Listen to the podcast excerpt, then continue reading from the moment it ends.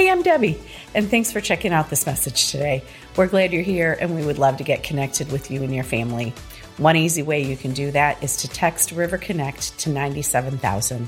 You can also visit our website at theriverchurch.cc to learn more about us and some upcoming events. Lastly, if you would like to give to the River Church today, you can text the amount you want to give to 84321 or you can head to our website and click the Give tab at the top of the page. Thanks again for joining us, and we hope you enjoy today's message. Welcome to the River Church. My name is Jayson Combs. I'm the location pastor here, and so glad you're here. If you do have a Bible, we'd love for you to turn to the book of Colossians, not to Revelation. How about that? The book of Colossians. Um, but again, if you're here, so thankful that you're here. Thanks for everybody online who's able to join us. And again, if you have your Bible, the book of Colossians in the New Testament. Uh, for the next few weeks, uh, five weeks, we are going to be preaching and teaching on the purpose and the direction of the church. We believe the church is vitally important. And it's not vitally important because we believe it's important, it's because the Word of God says the church is important. And we take time every year to talk about the purpose and the direction of the church. And many of you know this, but I'm a churchaholic. I love the church. I really do. I, I love coming here. I love seeing you. Uh, Sunday mornings are early, but I like 8 o'clock and, and seeing some of our older people and talking with them and hugging them, seeing you, watching you grow in the Lord, it excites me. I, I, I love the church and I love coming in here in the fall on Wednesdays and, and there's Bible studies all the time at this building and in houses. That thrills me. I love the church. And if you're new to the River Church, uh, you'll hear this saying over and over again that our purpose is to reach, to gather, and to grow. If you are not new, you, you're like, Pastor, I've heard this. I've heard reach, gather, grow. I know. I'm so glad you do because if somebody asks you, what do they do at the River Church? You're like, I know, my pastor tells me all the time. We reach. What does that mean? We're called to go into our community our neighbors, and to tell people about Jesus that they may be reached with the gospel of Christ. We gather with a purpose, not just because it's what we did or do, or we gather together to worship the Lord together. We gather together to celebrate and to glorify Him. We gather together to go to His Word and to learn. And then we're called to grow, to take that next step this is what the purpose, this is what the church looks like. And, and I'll tell you, and I'm not bashful about this, I so desire for the church to grow. I do. I, I, I want to see it grow. I love uh, meeting with the staff, talking with the staff this week. We're talking about our 1030 gathering. We're like, if the 1030 gathering stays on the same trajectory, we may have to start another gathering. And that is so exciting. If you stayed after Last week we had our summer outing, and that ended summer. And today, summer is over. But uh, we had summer, our summer outing. We had some 350 people stay after and eat together, and, and, and just a time of fellowship. That is really exciting. I met with the staff on Wednesday, and we talked about growth communities because we need more growth communities.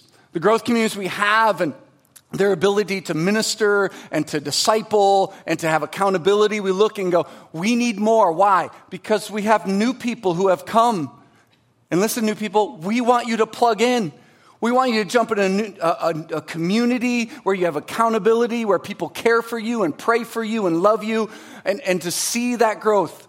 We, we love it. The Bible says in Colossians 2.19, it says this, from whom the whole body, nourished and knit together through its joints and ligaments, grows with a growth that is from God. That is my desire. I want to grow with the growth that is from the Lord. And here, the picture in Colossians 2 is being connected to the head, being connected to Christ. And this is our desire. And it's not just numbers, like we're not just going, well, let's get somebody else in here. That, that's not it. We want to see people come to know Christ, to be saved and baptized. Our goal is not to go, hey, maybe we can get some other churches to play musical chairs and we get those people. That, that, that's not what we're trying to do. We want to see people come to know Christ, and then we want to see a growth. And growth is not just numbers. We want to spiritually grow as a church. And I hope for the next couple weeks you take this sermon personal. And next week it, it becomes personal with the challenge of spiritual growth. Am I taking that next steps? And in the River Church, we use the term next step. What, what is the next step for you? How do you continue to grow and know the Lord and be what He's called you to be? So, we're going to study the book of Colossians. Look at the church here. Look how the church here reached and gathered and growed. And then we go, how, how does this apply to us? So this week, read it. It's only four chapters. When I challenge you to read the whole book of Revelation, this one's a much different challenge.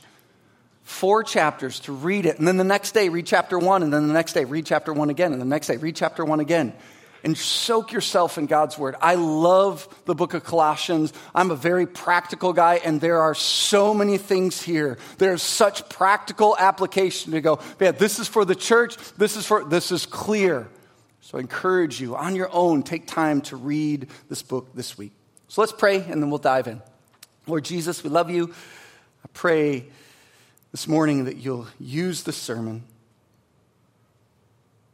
We sure need you, God. And I pray you bless in Jesus' name. Amen. So, the book of Colossians, chapter 1, verse 9. The Bible says this And so, from the day we heard, Paul writing to the church of Colossae, writing to this church, and he starts uh, in verse 9, it says, And so, from the day we heard. Now, even, we, we must stop there. Why? What did he hear? That's the question. Since we heard, what did you hear? Well, that's why we look back in chapter 3 or verse 3 and 4. It tells us about what Paul heard about this church. Verse 3 says, We always thank God, the Father of our Lord Jesus Christ, when we pray for you. In verse 4, it says, Since we heard of, it says, okay, what did they hear? Paul heard this, since we heard of your faith in Christ Jesus and your love that you have for all the saints and the hope because of the hope laid up for you in heaven. Three pretty important words in the Christian faith. He says, I've heard of your faith in Jesus Christ and your trust and your hope, how, how you believe in Christ. It's not a wishy washy faith. It's not a, I'm not sure faith, or maybe I'll say, it's a, hey, we trust. He said, I looked at you in the church and you have faith in the Lord. I read this week of a missionary who went to a place that didn't have the Bible in their language. So he started translating the Bible for them and he came to this word faith. He's like, How do I translate this? And here's how he translated it. He said, Faith is what we put all of our weight on, is how he translated it. This was the church. They put all of their weight on Christ, they trusted Jesus. Then Paul said, I heard of your love for each other. Wasn't a sort of kind of love. You cared for each other. You truly loved each other. And then he said, because of the hope laid up for you in heaven, you have this hope. And if you've been with us this summer, I hope that maybe the study of Revelation, your hope just grew a little bit. That your hope grew and went, man, I see what is to come. The promise of the Lord, the hope of the Lord. Jesus is going to reign. I will be in heaven with him. No more sin, sadness, darkness. I will be with Jesus. So Paul said, I, I see your, your faith, your love, your hope. What is interesting here is that in the book of Acts, if, if you're a churchy and you, have studied um, Paul, who really started the church to the Gentiles. It spread, and so Paul would go from town to town, and he would tell people about Jesus, and people would come to know Christ, and then they'd beat him up and throw him in prison and leave him for dead. Then he'd get back up and head to the next town. We find this in the book of Acts, the missionary journey of Paul. What is interesting is the book of Colossians, Colossae, that, that town, it is not mentioned in Acts. See, we don't believe Paul ever made it there. Paul didn't go into this town and start the church. No, because there were other believers that the gospel came and impacted them. They then took that and took it to this town, and the church was born. Why? Because of the gospel of Jesus Christ. As you keep reading at the beginning of Colossians, it says this very clearly. It says, Of this you have heard, because in the word of the truth, the gospel, which has come to you, as indeed in the whole world it is bearing fruit and increasing. Said the gospel, doing what the gospel does. What is that? Bearing fruit. People's lives being changed, not because of men or something they say, because the truth and the power in the gospel that transforms lives. And so Paul didn't know them personally. He, he loved them and he cared for them. And he's like, hey, I heard. And you'll, you'll find that we, we believe like Philemon and Epaphras was another minister of the gospel there. They had reported to Paul all the things that had been happening. And so Paul cared for them. But in verse 1, it says, Paul, an apostle of Christ Jesus. He said that in other letters, but I think here maybe he said that to identify who he was, to say, hey, you may not know exactly who I am, but this is what God has called me to do. So when he spoke of being an apostle, that was one who had encountered the resurrected Lord, one who had received his message directly from Christ, and one who was recognized among the authorized church leaders. So here, Paul said in verse 9, and so from the day we heard, we heard what the Lord was doing. We heard how the gospel was transforming lives. In verse 9, he says, We have not ceased to pray for you. And then it tells us the prayer. And I think it's amazing. He says, We've not ceased to pray for you, asking that you may be filled with the knowledge of his will in all spiritual wisdom and understanding, so as to walk in a manner worthy of the Lord fully pleasing to Him, bearing fruit in every good work and increasing in the knowledge of God, being strengthened with power according to His glorious, glorious might, for all endurance and patience with joy, giving thanks to the Father who has qualified you to share in the inheritance of the saints in light. He has delivered us from the domain of darkness, and He has transferred us to the kingdom of His beloved Son, in whom we have redemption the forgiveness of sin. Paul didn't know them, but he interceded for them. Paul said, Hey, I don't know you, but since I heard of it, you know what I'm doing for you? I pray for you. If you don't get anything from the sermon today, will you please grab onto this? I believe that if we're going to be the church that God has called us to be, we must pray for each other this prayer. To see what Paul said, and he gives us this example of how to pray for one another. And he says, Since the day I heard of your faith, I began to pray for you. It will change our church. To think about as you come in, to go, Who can I pray for?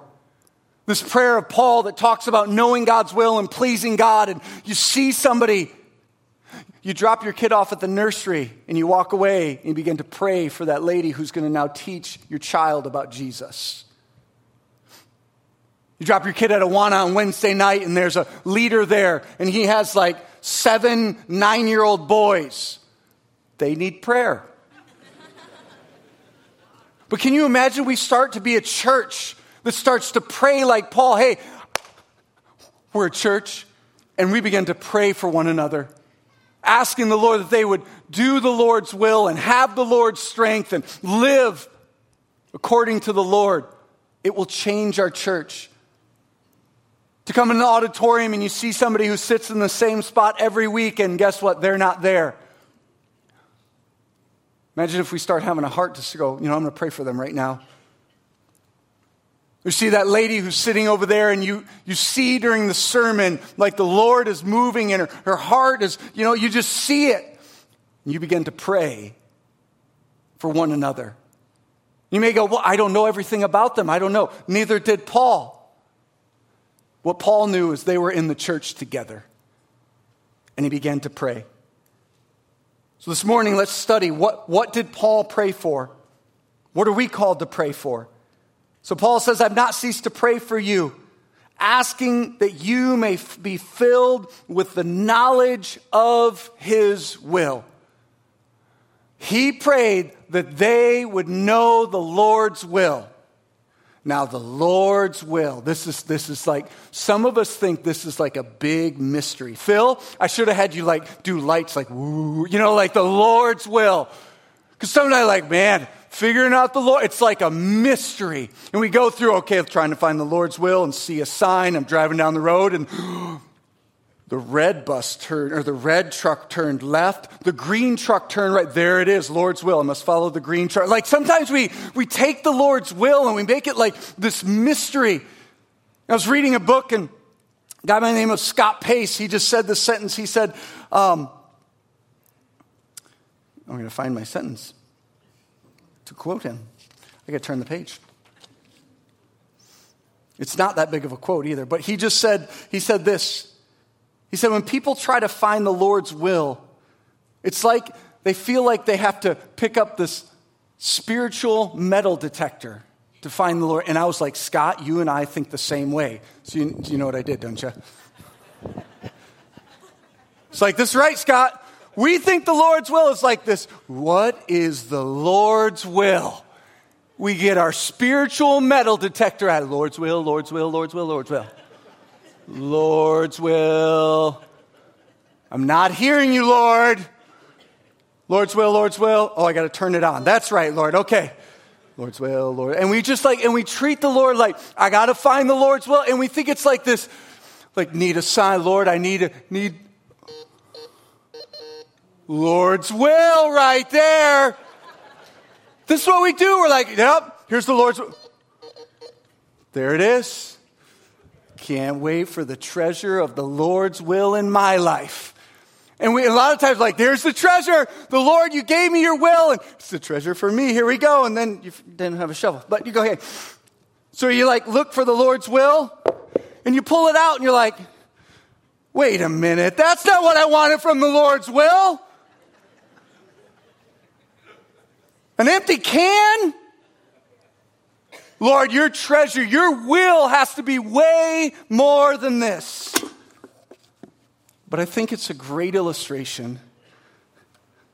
This is not how the Lord's will acts. I'm going to turn this off now. Paul here said, Hey, church, I'm praying that you will know the will of the Lord.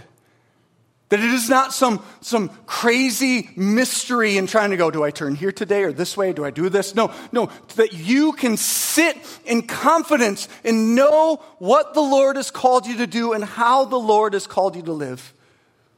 One said, the Lord's will. The result is not living a life wandering through life with uncertainty, second guessing our decisions, feeling frustrated at every wrong turn, and hoping that somehow we will reach our destination and finally find God's will. That's not how the Lord's will works. That's not what Paul is praying for here.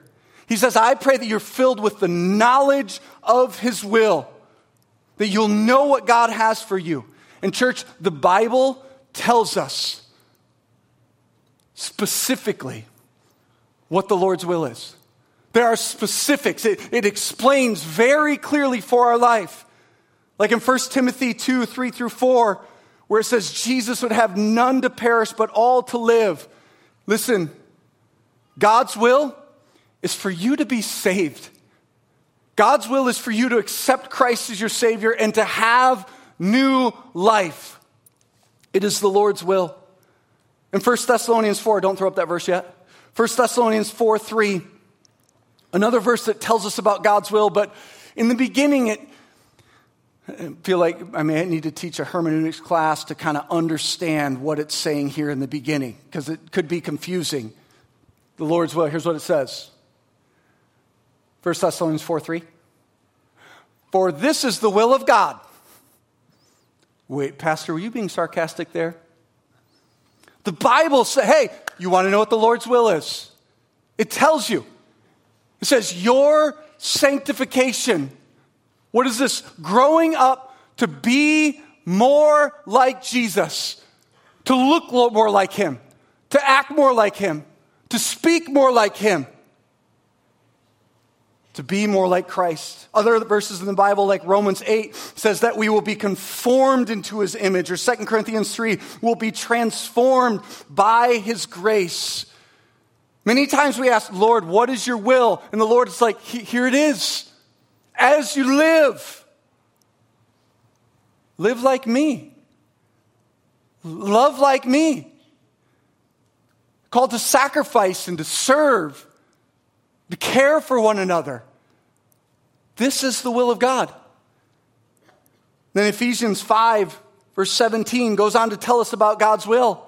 It says, Therefore, do not be foolish, but understand what the will of the Lord is. And then it goes on to explain 18, will of the Lord, do not get drunk with wine, because if you're drunk with wine, you can't follow what the Lord has for you, but be filled with the Spirit. What's the will of the Lord? That will be in step, that will be filled with the Holy Spirit. What does that mean? Yielding to what God wants us to do. Being filled with the Spirit is when we're obedient to Him. We honor Him in what we say and what we do. And we could spend a lot of time talking about the will of God is for us to stand as the church, to, to love people who can't stand. The will of God is for us to, to stand and proclaim the truth. One commentary says he gives us specific steps that will lead us right to the place in life where we can enjoy the satisfying pleasures of knowing him and fully experience his will for our lives. See, when you run into a mature Christian, someone who is following in the Lord's will, what you'll not see is someone who is frantic and panicking about what's the next step for the will of God. Why? One who has the knowledge of God, the knowledge of his will, knows the Savior, knows who he is, knows his care, knows he loves you better than your earthly father, your earthly mother, loves you better than you love yourself. And in that, you have this peace to go, God's got it. I'm going to keep seeking His will, but God has it. And Paul in his prayer continues to explain it. He says, to be filled with the knowledge of his will. Well, what does that look like? In all spiritual wisdom and understanding. God's will is when we are filled with wisdom and understanding. I wrote down God's will is not a secret. One book said, when we obey his clearly expressed desires and specific instructions, they ultimately translate into a knowledge and understanding of his intentions of our lives. By devoting ourselves entirely to those aspects of his will that he has plainly revealed, we, are, we will be able to discern the more personalized and specific plans he has for us. See, too many times we come to the Lord and go, Lord, I want your will right here. Like this girl, should I go on a date? This, this job, this, what about this? Make it, what about this stock, Lord? Is this going to like quadruple or not, Lord? Is this good? But if we get honest, many times we're not seeking the Lord's will. Because if we were, all the things that are plainly said about the Lord's will will be the focus. And we will trust Him as He guides us through those personalized ones. But when we reject those that are clear, and then we all of a sudden come to God and go, Yep, I want your will, Lord. Most of the time, it's not true. At least for me. Why? Because my flesh is wicked I am the best at manipulating something and going, yeah, Lord, this is for your will. When, oh, yeah, there's partial truth in it. But sometimes the Lord needs to point out that wickedness and go, no, you're not asking me for you, you're asking for a selfish reason. And Paul explains that this knowledge looks like wisdom and understanding. And I love how one explained this. He says, Wisdom is the ability to collect and concisely organize principles from the scripture. And then understanding could be a more specialized term ref- referring to the application of those principles to everyday life. For me, the picture is, you know, that guy, maybe you're that guy in here. You have the huge workbench, the shed, eight o'clock. I pointed out Todd Holmes. He's probably back there doing security, but like he's got a whole, I mean, like massive, all his tools but they're all placed in specific drawers where they need to be. If I called Todd and be like, Todd, I need this, he's like, okay, you got to go in there, uh, four feet down, that black tool chest, third drawer down on the left hand side, there it is. Any of you in here like that? You got those all together? I, on the other hand, that's not quite me. Like, uh, ask my wife, Laura, do you know where the tape measure is at? Toolbox? No, not in there. Why would it be in there? How about uh, downstairs where you have some of your tools? Nope, check there, not there either. You know what? I did a project. I was talking with Roy in between gatherings. I said, You know, Roy, I did a project seven years ago and left the hammer up in the attic. I got it a couple weeks ago. But listen, this is no lie. But Todd knows where the tools are at. He knows what they do, how they work. They're ready to go. He has that in that picture, that wisdom. It's ready to be used. And then the understanding is that you got it and then you apply it. This is knowing God's will. It's when we're growing and going, man, I'm learning the wisdom of God and I'm seeing where it goes. I'm seeing how to play. I see how it works and I'm, I have, I'm organizing it in my life so that when, when those things pop up and I'm like, what's God's will? I'm like, I got the tools to follow through and do God's will.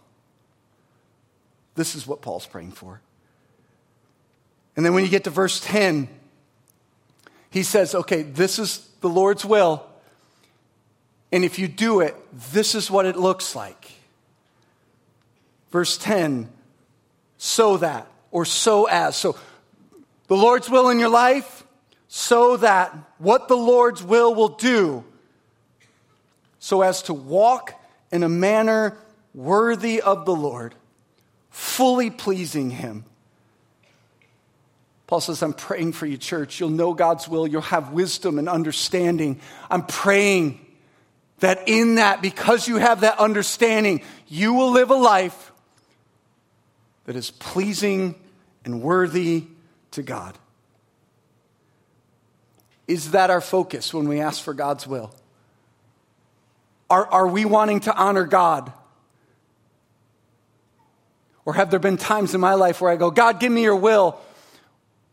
Where, if I'm honest, I didn't really care if it was pleasing God. I just wanted God to tell me what to do. And hopefully, more than hopefully, I wanted it to be what I wanted it to be. But here he says, Church, I want you to know God's will. And if you're doing God's will, it will be pleasing, it will be worthy of Him. That's why if you go to God and ask God, is this okay? And His word said, no, that's sinful. It will never be worthy of Him. Why? Because He went to the cross because of that sin to be pleasing to the Lord. Is that our desire? Again, one said that one will live not for their own personal pleasures, but so that their lives may be pleasing to God. Goes on to say that many times we pray for personal benefits, asking, you know, what makes them happy, what fits their plans, their achievements, their dreams what will satisfy their desires. But satisfying Him must become our deepest passion and our highest goal. We must be willing to lay down our dreams and desires in order to pursue His will for our lives. And sadly, I feel like that's a sentence that can't be said in a lot of churches today because it'll offend too many people we are called to lay down our dreams and our desires to first look to please Jesus. This author went on to say that God does not always ask us to relinquish these things. but He knows our hearts and whether we are willing to put His will over our own. And you may be out there going, wait a minute, Pastor, I got a verse for that. Psalms 37 4, give me the desires. God says, ask, you'll give the desires of your heart. One pastor defined it this way it says, what this actually means is that God will infuse our hearts with His desires when we learn to delight ourselves in what pleases Him. When we seek God's will, it can't be selfish, it has to be about pleasing Him. See, too many times, especially in our culture, we can have a desire to know and follow the Lord's plan, but not for the right reasons. If we're not careful, our motives can subtly and tragically become selfish. When we seek God's will, are we seeking to please Jesus? Is that the, that's what we're seeking to do? Many years ago, um, I started as a youth pastor here in 2000. And as I was a young man in ministry, um, there was always this thought that popped into my head, and it popped into my head all the time. It was really one word, but it wouldn't leave me alone. Over and over, it wouldn't leave me alone. For years, it wouldn't leave me alone. And there are times that, you know, we think, hey, there are things that pop into your head that doesn't mean it's from the Lord. Sometimes that can be from the flesh. The Bible says to test the spirits. Sometimes, you know, we, we have a battle and a war. And, but this one word wouldn't leave me alone. And it was the word Brazil. I couldn't shake it. And I tried. I mean, I would try, like, you're going to think I'm foolish. I'm like, okay, God, I'm going to think another country and I'll think of that country all the time. So I purposely, like, I'm going to place a country in front of that word so that I can think of that country. It didn't work. And over and over, like, it didn't leave me alone. And I would battle with God, going, God, I, I'm, listen, I'm serving in ministry, I'm doing. And I remember very specifically in my life, again, years ago that I said, Fine, God. God, I don't get this. I, I don't understand it. But I do want to serve you. And if this is what you're telling me, God, I'm in. I don't know how to get there. So, God, you're going to have to take this and take me down this road. But, God, I'm in.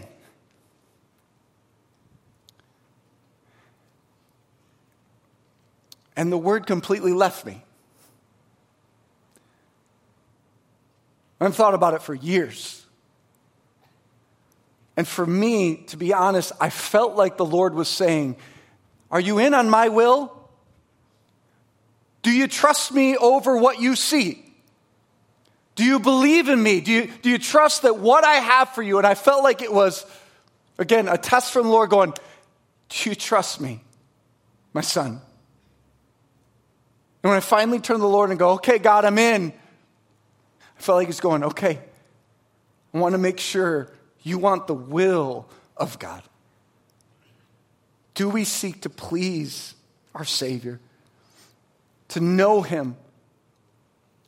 See, when you do, just like in a relationship with your spouse, the more you get to know them, you know what pleases them. You know what cookie they like, you know what flour you know, they like this part of the house cleaned up this way. And you do this, go, man, how can I please them? Well, as we grow in the knowledge of His will and we grow to know God, what happens? We see ways to please Jesus. What does that look like? The Bible says it's obedience. We please the Lord. We look and go, man, Lord, you love me and I love you. How can I please the Lord? So Paul goes on to explain in this prayer the knowledge of his will, pleasing him. And then it says, bearing fruit in every good work, following God's will. It says, will bear fruit. Again, this is what I pray for. I pray our church, we will bear the fruit of the Lord. What does that look like? Well, the Bible tells us in 1 Corinthians 16 fruit can look like people coming to know Christ. Fruit in Hebrews 13 says we, we'll have the fruit of our lips as we praise Him. What does fruit look like? Fruit looks like us coming together and worshiping Jesus and setting things aside and going, hey, we're here to glorify God. Fruit looks like giving and serving. Galatians 5 says fruit is holy attitudes, calls it the fruit of the Spirit. That if we are following the Lord's will, this fruit of His Spirit of love and joy and peace and patience and kindness and goodness and gentleness and self control gets poured over your life. Paul's praying says, May we bear fruit in every good work. And then he says, increasing in the knowledge of God. You may ask, wait a minute, we've already talked about the knowledge of God. Why is it repeated? I think it's repeated because we don't stop growing in God's word and knowing Him. Matthew 5 says that we're called to hunger and thirst after righteousness. Why? So that as we hunger, the, God fills us and we become more hungry, and God fills us and we become more hungry. That's the picture here to continue growing in the knowledge of His will.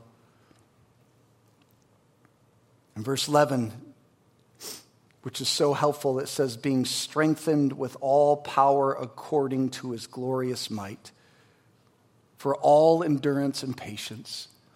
So, again, going back to Paul's prayer, know God's will, grow in it May God strengthen you in his will. May his might, as Ephesians tells us, that according to the riches of his glory, he may grant you to be strengthened with all power through his spirit in your inner being. You don't do this on your own because you can't do it on your own. He gives us these two words endurance and patience. I believe it points to endurance pointing to these difficult circumstances, and patience pointing to difficult people. God says, I'm giving you the strength to deal with the circumstances and the people. And then Paul wraps up this prayer. In verse 12, he says, giving thanks. Now, I wonder, and I haven't landed on it. How about that? I wonder, is Paul praying that they will give thanks?